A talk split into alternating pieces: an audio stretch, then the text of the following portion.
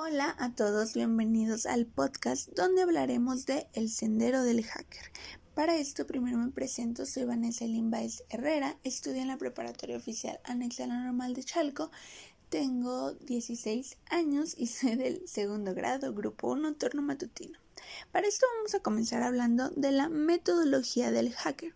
Existe una metodología a seguir para lograr un objetivo planteado, la cual requiere de pasos definidos que ya se han convertido en un estándar a la hora de poner a prueba la intrusión a un sistema. El primer paso es la búsqueda de información.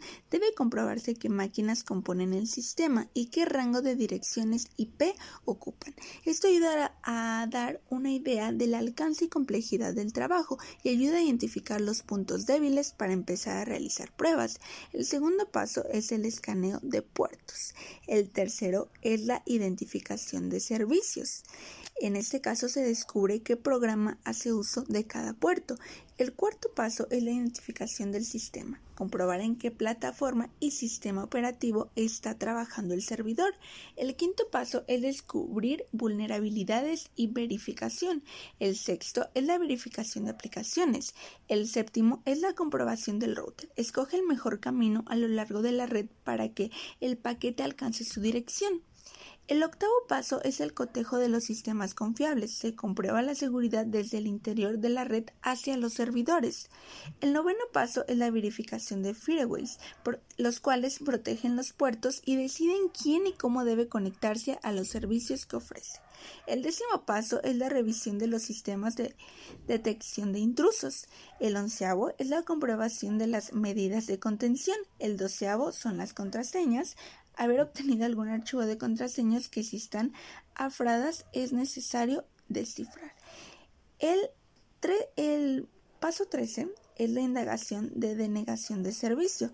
Es realizar peticiones al servidor hasta saturar sus recursos.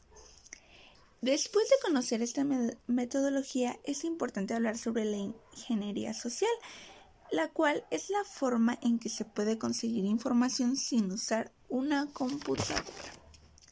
Ahora vamos a mencionar lo más básico sobre redes.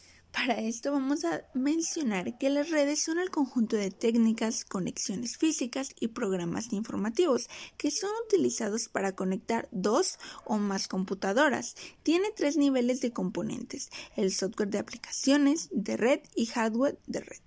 Existen tres redes, la LAN, las cuales son redes de propiedad privada dentro de un campus o edificio, las MAN, las cuales son red de área metropolitana, pueden ser públicas o privadas, pueden manejar el uso de voz y datos. Las WAN son las redes de computadoras entre sí, suelen ser públicas, abarcan desde dos ciudades hasta un continente.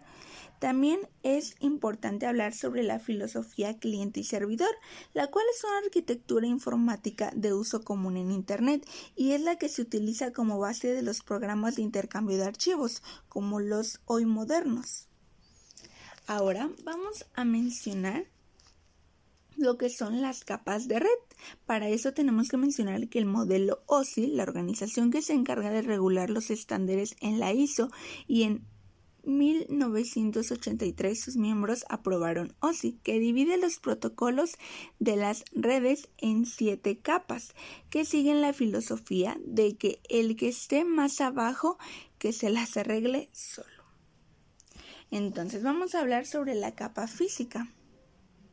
Transmisión de bits por canal de comunicación. La capa de enlace de datos un medio de transmisión en bruto y convertirlo en una línea que parezca libre de errores de transmisión no detectados a la capa de red.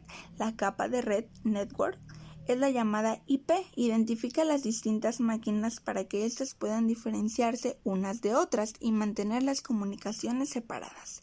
La capa de transporte transport TCP es el núcleo de la jerarquía completa de protocolos. Su función es aceptar los datos de la capa de sesión, dividirlos en unidades más pequeñas, pasarlos a la capa de red y asegurar que los datos lleguen al otro extremo. La capa de sesión permite el transporte ordinario de datos. La capa de presentación realiza funciones que se piden para justificar la búsqueda de una solución general y la capa de aplicación proporcionar un transporte confiable. También, después de conocer las capas, es importante mencionar que la seguridad de red son los conceptos y protocolos para asegurar la confidencialidad. Y por último, la administración de la red, el protocolo de apoyo de la capa de aplicación. Y con esto damos por terminado este podcast, ya conociendo un poquito más sobre el sendero de hacker y su metodología, así como sus capas. Ha sido todo, espero que les haya interesado y les haya gustado por el día de hoy. Gracias.